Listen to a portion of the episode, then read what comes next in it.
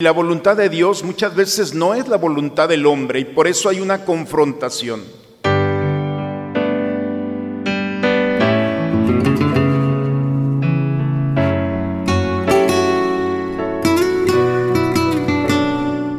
Bienvenidos a la Santa Misa. El pueblo que yacía en tinieblas vio una gran luz. Solo en los que vivían en tierra de sombras una luz resplandeció.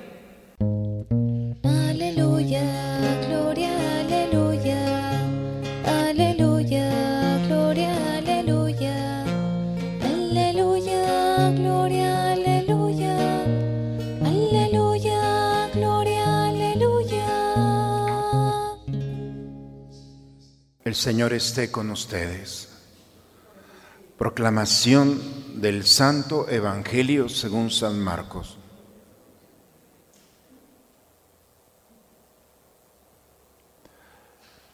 En aquel tiempo llegó Jesús a Cafarnaúm y el sábado siguiente fue a la sinagoga y se puso a enseñar.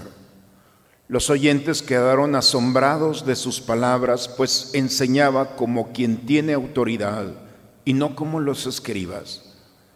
Había en la sinagoga un hombre poseído por un espíritu inmundo que se puso a gritar, ¿qué quieres tú con nosotros, Jesús de Nazaret?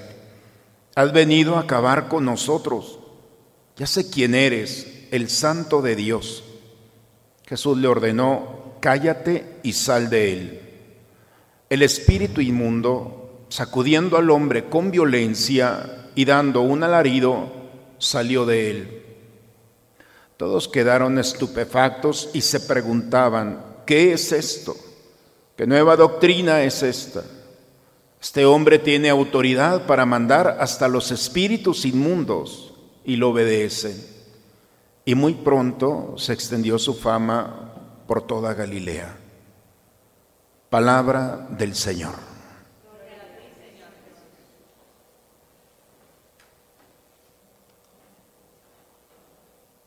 La palabra del Señor nos reúne para iluminar nuestras vidas, especialmente ante circunstancias que nos amenazan. Hoy en día tenemos que detenernos un momento y ver nuestra historia. No es nada nuevo que el hombre quiera descubrir el futuro. A lo largo de nuestra historia, hombres y mujeres han intentado interpretar el futuro y así ha salido la magia y tantas supersticiones que nos llevan a buscar qué es lo que va a pasar. Cuántas formas tenemos, cartas, café y todo lo demás que se vienen para saber interpretar y se paga una cantidad porque en nuestro interior hay una curiosidad. ¿Qué hay mañana? ¿Qué va a pasar? ¿Qué va a suceder? Y así el hombre hasta el día de hoy, pagamos por saber el futuro. En esa categoría nosotros ponemos a los profetas, un hombre que nos dice lo que va a pasar en el futuro y es un error. El profeta no es el que ve el futuro, el profeta es el que interpreta el presente desde Dios, el que tiene la capacidad de contemplar la voluntad de Dios y aplicarla en un acontecimiento del presente. ¿Qué es lo que Dios quiere decirnos? El profeta tiene respuesta porque ve la voluntad de Dios y la expresa. Y la voluntad de Dios muchas veces no es la voluntad del hombre y por eso hay una confrontación. Muchas veces queremos ver el futuro porque nos conviene, porque no nos compromete porque lo que nos compromete es cuando nosotros vemos nuestro presente. Y esa es la propuesta de la lectura del día de hoy, desinstalarnos de un futuro para instalarnos en un presente, en una confrontación desde Dios y descubrir lo que está bien y lo que no está bien. Y eso provoca una violencia interior, porque la palabra de Dios no se suma al mundo que quiere adormilarnos, al contrario, quiere sacudirnos, quiere despertarnos de ese sueño y vivir, interpretar y comprometernos no solamente de la piel hacia afuera, sino también un compromiso personal de vivir el presente. La primera lectura del día de hoy, tomada del libro del Deuteronomio, nos habla cómo Moisés, hablando con Dios, le dice, voy a enviar un profeta. Ese profeta va a hablar y tendrá mi, mi palabra, hablará en mi nombre. Él pronunciará mi nombre y dará cuentas. Este profeta tendrá una fuerza que tocará, que transformará la historia. Sabemos que Jesucristo es el verbo de Dios, la palabra de Dios. Nosotros interpretamos, los cristianos, que este libro del Deuteronomio estaba hablando de este profeta que llamamos Jesús, el Salvador.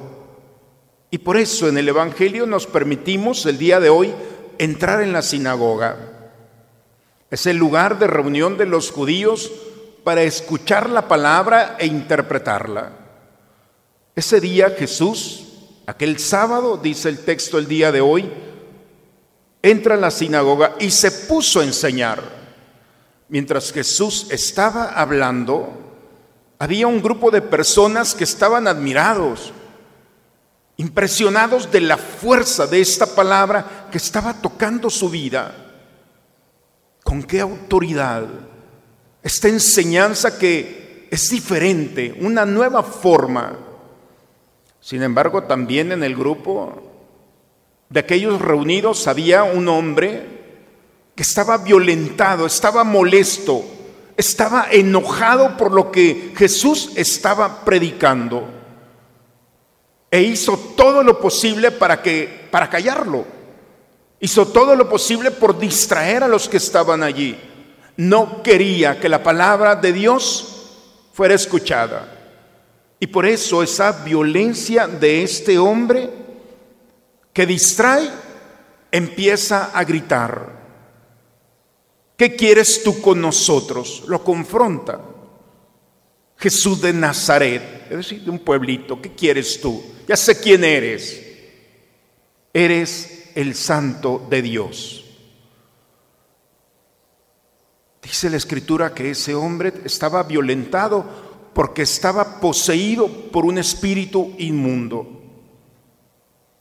Y este hombre con este espíritu inmundo estaba allí confrontando a Jesús. Cállate, le dice Jesús. Cállate y sal de él. Jesús no hace nada nuevo.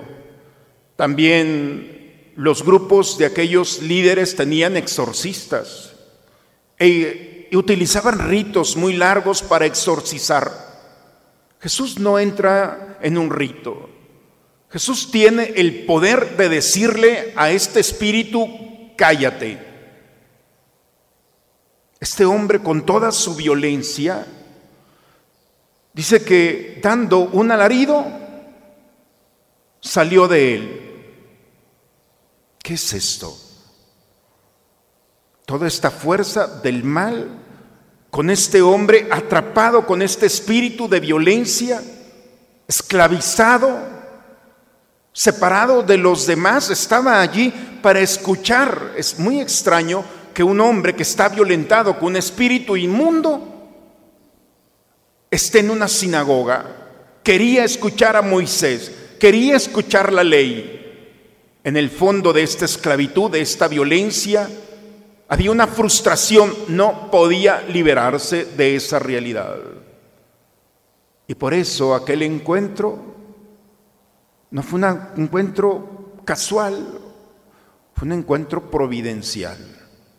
Aquel hombre violentado se acercó encontrando en Jesucristo el poder de ser liberado. Jesús lo integra a su familia de una manera diferente. A su grupo de familia, a sus amigos, era el mismo diferente, rompió la cadena. Tenemos que entender que la violencia del demonio y sus manifestaciones son superiores a la del hombre. El enemigo es más poderoso que el hombre mismo. Y hay realidades en las que el hombre no puede Una de las experiencias de exorcismo más conocida es la del Papa San Juan Pablo II, donde una chica, Francesca, la llevan sus papás a una audiencia, a un encuentro con el Papa. Una chica que parecía normal, pero cuando el Papa empieza a hablar, empieza esta mujer con una violencia que ni los guardias que estaban allá al lado podían detenerla. El Papa le dan el conocimiento de esta chica y le dice, llévenla. Después de la audiencia, el Papa hace un exorcismo sobre esta chica, que con una fuerza y con palabras violentas, agresivas, atentaban contra el Papa y contra todo mundo. Así que el Papa, después del exorcismo, no pudo hacer nada. Era tan poderoso el espíritu de esta mujer que el Papa, dicen, se retiró a su capilla personal a celebrar la Eucaristía en el momento de la celebración de la Eucaristía, esta chica fue liberada. Hermanos, es Cristo quien libera, no es el hombre. Y muchas veces los espíritus que están delante de nosotros somos incapaces. Los mismos apóstoles le dijeron en una ocasión a Jesús, ¿cómo no hemos podido liberar de este espíritu? Y la respuesta de Jesús, hay, hay espíritus malignos que solamente con ayuno y oración pueden ser expulsados. Esta experiencia de esta chica nos recuerda también y nos introduce a este misterio. En una ocasión me decía una señora, padre, un día invité a mi esposo a misa, batallé para traerlo. Y en la misa estaba muy molesto, a tal grado que cuando usted empezó a predicar estaba peor. Terminó la predicación, se levantó y se fue. Y le digo, ¿y qué le pasaba? Dice, padre, me da pena decirle, pero esta señora me dijo que usted y yo nos habíamos puesto de acuerdo para que todo lo que yo predicara era para él. Se levantó y se fue. Ni siquiera yo había hablado con esta mujer. Era la palabra de Dios que estaba allí confrontando. La Eucaristía es un exorcismo sutil, donde aparecen en nosotros esas realidades que no están bien. Uno puede sentarse horas para ver series de Netflix o de otras series, y sin embargo la conciencia está allí, no me dice nada, pero como unos minutos, siete, ocho minutos, en una Eucaristía pueden provocar el enojo, la ira, el odio, a tal grado de esa violencia, porque la palabra de Dios está tocando como este hombre. ¿Qué hubiera pasado si este hombre sale corriendo de la sinagoga al ver a Jesús? Se expuso a su palabra para ser liberado de esas cadenas que ni él mismo podía, de violencia, de miedo, de temor, de esclavitud. Hermanos, esta historia puede ser también nuestra historia. El demonio no es como lo pintan las películas de misterio, de Hollywood. No, el demonio no trabaja de esa manera. Trabaja de una manera muy sutil. No pasa nada. No pasa nada, un poco de ira, un poco de gula, un poco de soberbia, un poco de lujuria. No pasa nada un poco de egoísmo, de avaricia o de pereza, no pasa nada. Y nos va engañando a tal grado que esas semillas de los pecados capitales se van anidando en nosotros y van provocando una violencia. La gula no hace nada y después me doy cuenta que no solamente mi cuerpo, sino mi mente está afectada como todos los pecados capitales. Y cuando queremos salir de ellos no podemos. Porque hay una voz interior que dice, qué pena, qué vergüenza.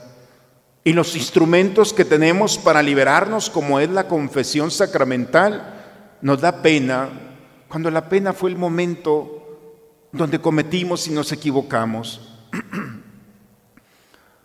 Los instrumentos y los medios que tenemos para ser liberados, como es la confesión sacramental, como es la misma Eucaristía, exponernos a la palabra de Dios que no va a permitir que salgamos igual. Hay gente que dice, es que voy a misa y salgo igual. No, es cierto. ¿Cuántos testimonios de hombres y mujeres vinieron a dormirse a la misa? Y en ese silencio que parecía una inactividad, Dios estaba trabajando y liberando y después se dieron cuenta que el Señor fue paciente para irlos acompañando y liberarlos y encontrar en la Eucaristía, en la confesión, en el rosario, en la lectura de la palabra de Dios, instrumentos y medios que tenemos para liberarnos, para sacar de nosotros por la ayuda de Dios esa violencia que podemos o queremos ocultar y no podemos. El único que puede liberarnos es el Señor. Y por eso nosotros vivimos de esta palabra que nos recuerda que no podemos acostumbrarnos a vivir en la violencia.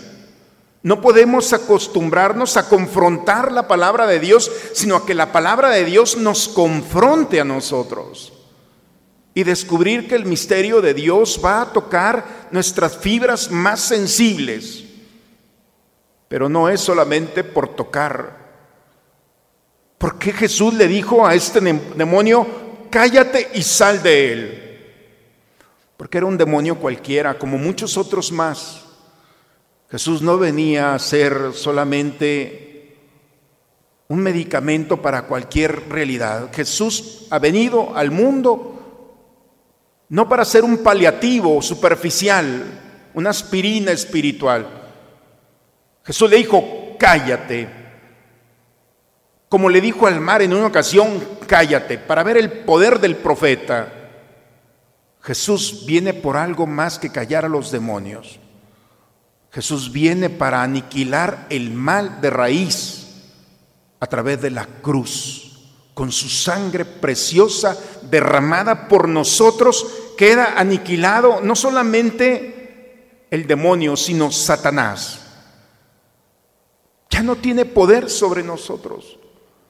¿Por qué dejamos que el eco del mal siga siendo de nosotros una realidad de dolor, de tristeza, de esclavitud?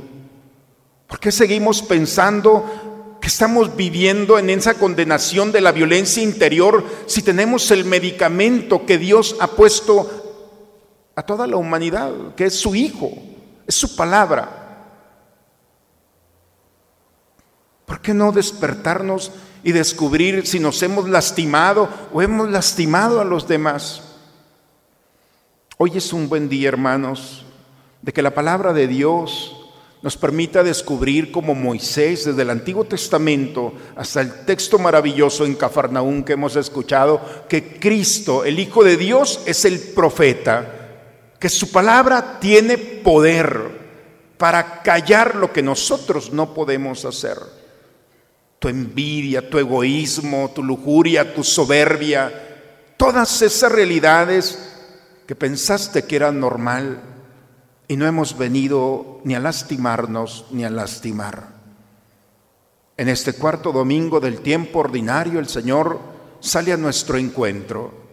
Expongamos nuestra vida como aquel endemoniado que dentro de toda su tristeza, su violencia y su realidad, buscaba en el fondo lo que encontró en Jesús.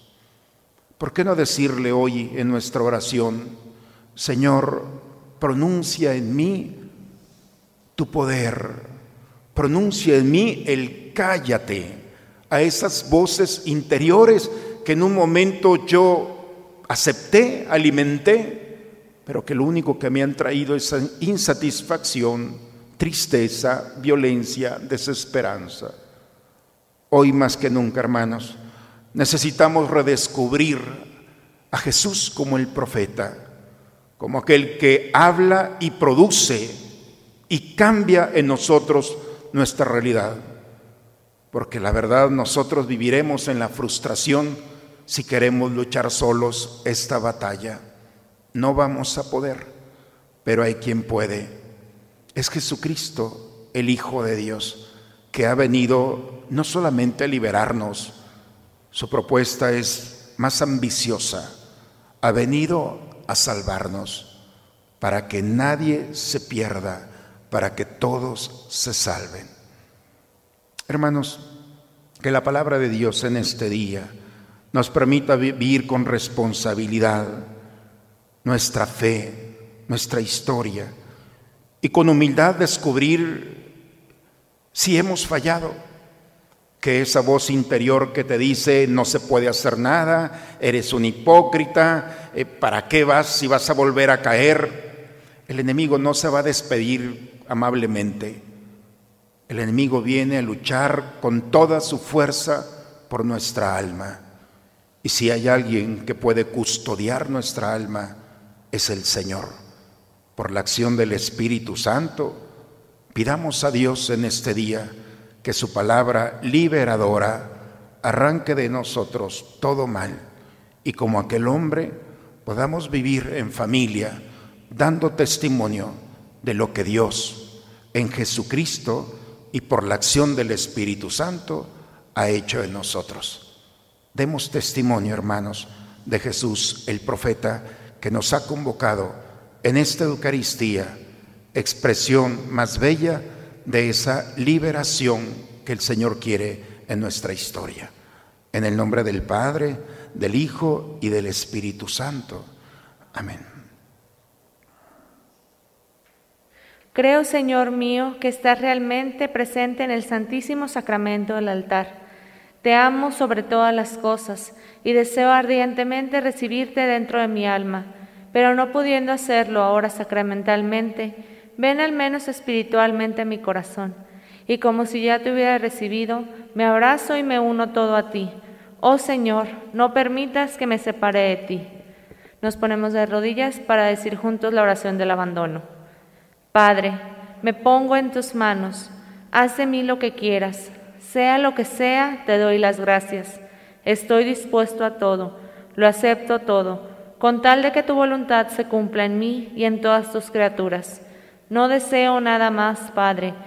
Te encomiendo mi alma, te la entrego con todo el amor del que soy capaz, porque te amo y necesito darme, ponerme en tus manos sin medida, con una infinita confianza, porque tú eres mi Padre. Te rogamos, Señor, que alimentados con el don de nuestra redención, este auxilio de salvación eterna, afiance siempre nuestra fe en la verdad. Por Jesucristo nuestro Señor. El Señor esté con ustedes. La bendición de Dios Todopoderoso, Padre, Hijo y Espíritu Santo, descienda sobre ustedes, sobre sus familias y permanezca siempre. Hermanos, el futuro llegará. No hay que pagar el futuro. Si vas a gastar tu dinero, no lo gasten en esas cosas. Es el presente, es la experiencia del hoy ante nuestro profeta Jesucristo que puede recuperar en nosotros la verdadera vida, el verdadero sentido de vivir y de compartirla con aquellos que están a nuestro lado. Hoy el profeta Jesucristo ha salido a nuestro encuentro para liberarnos. No vivamos como esclavos, vivamos con la alegría de este encuentro y vayamos a compartirla con aquellos que están a nuestro lado. Vayamos en paz, la misa ha terminado. Muy bonito domingo, muy bonita semana para todos. Dios los bendiga.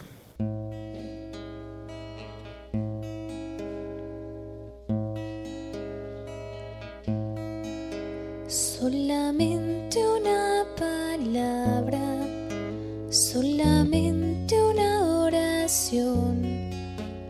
Cuando llegue a tu presencia, oh Señor,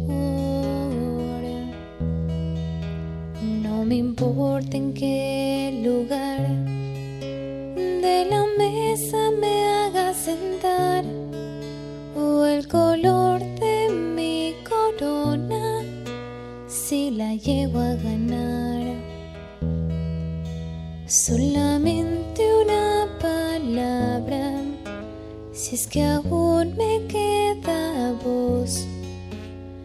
Si logro articularle en tu presencia.